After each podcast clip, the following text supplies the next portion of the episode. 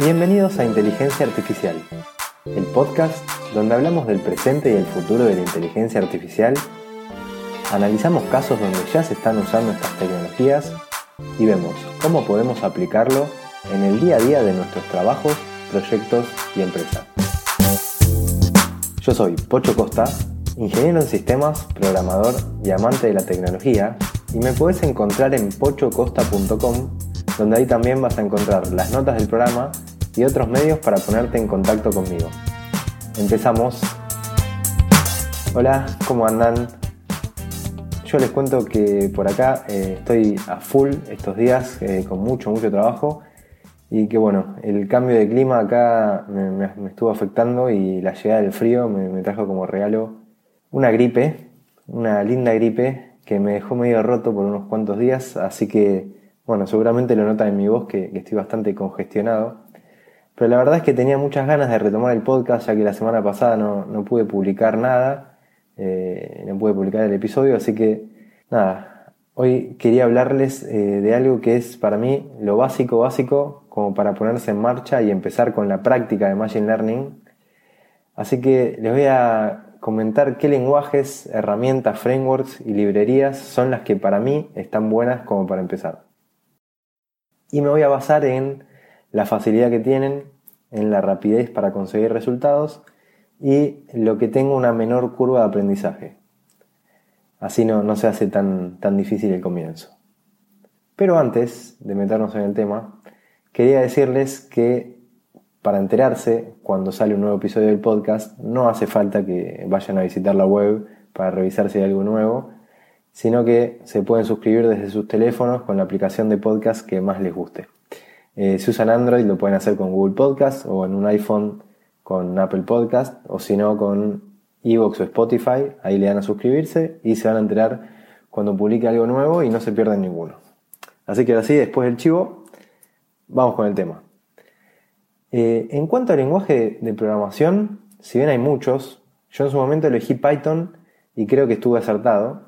Miren que yo toda mi vida profesional eh, trabajé programando en C Sharp, pero la verdad es que Python me enamoró eh, y no es algo que me haya pasado a mí nada más, sino que es algo que le pasó a muchísima más gente y por algo salió como uno de los lenguajes más amados por los desarrolladores.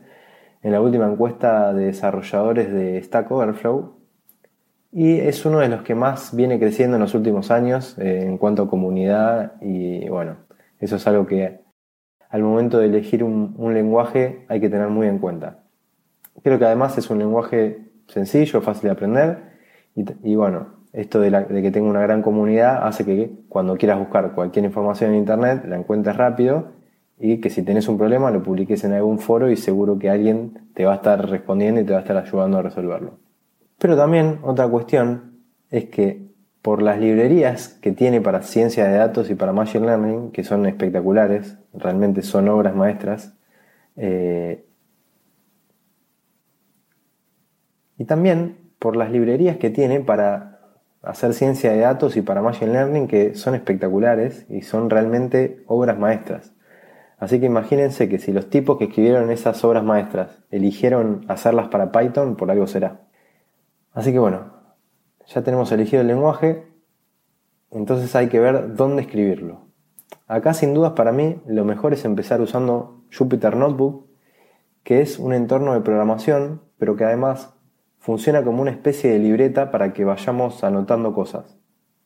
Esto cuando estamos aprendiendo es genial, porque tomar notas y hacer apuntes es fundamental para que los conceptos se nos queden en la mente.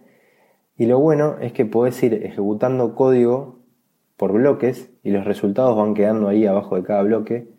Eh, incluso si haces gráficos, que son fundamentales para, hacer análisis de datos, queda todo junto ahí, el código con nuestras anotaciones y los gráficos. Es realmente genial.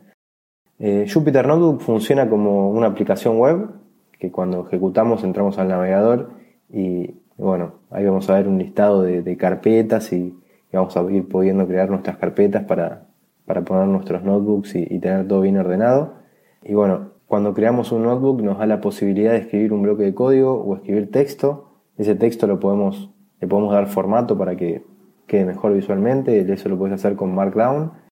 Y bueno, después tiene lo, típico que tiene cualquier editor de cualquier entorno de desarrollo, que sean los botones para ejecutar, para guardar, copiar, pegar, bueno, todo lo, típico. Y bueno, también tenemos la opción de subir nuestros datasets, así que nos deja todo bien ordenadito. Ahora vayamos al tema de las librerías. Las fundamentales para iniciarse creo yo que son cuatro. NumPy, Pandas, Matplotlib y scikit-learn. Empecemos por NumPy, que es un paquete que está muy muy optimizado para trabajar con vectores, matrices y hacer funciones matemáticas sobre estos datos multidimensionales.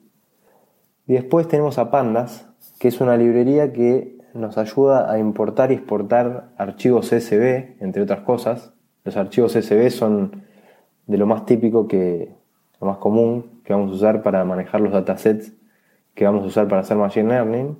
Y Pandas eh, tiene todo lo que nos va a servir para hacer el preprocesamiento de datos.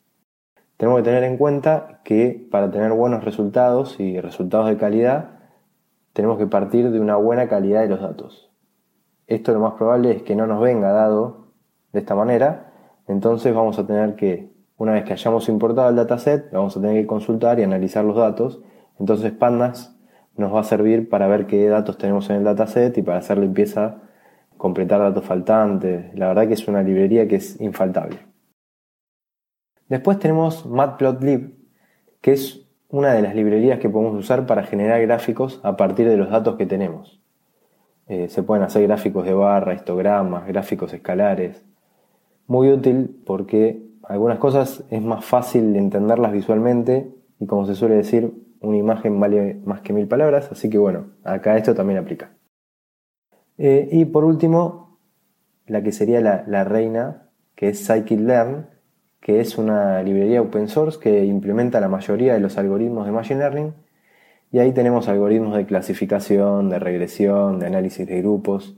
Eh, digamos que es la librería que termina siendo la magia final y nos da las predicciones.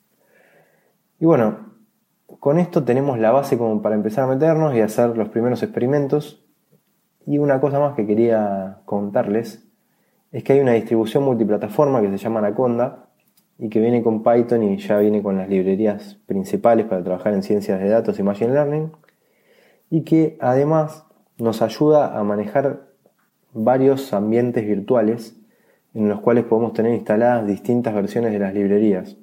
Y también ya viene con Jupyter Notebook.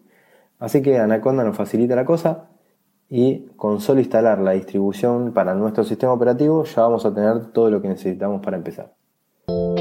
Así que bueno, este fue un episodio breve y conciso y con esto llegamos hasta acá en el programa de hoy. Así que gracias a todos por, estar escuchando. Y si aún no lo hiciste y podés, te pido que me dejes una recomendación de 5 estrellas en iTunes o, un comentario o me gusta en iVoox qué es lo que hace que este podcast pueda tener más visibilidad y que pueda ser descubierto por más personas, eh, o que lo compartas con quien creas que le pueda interesar en las redes sociales. Y ahora sí, nos escuchamos en el próximo episodio donde seguiremos hablando de este hermoso mundo de la inteligencia artificial.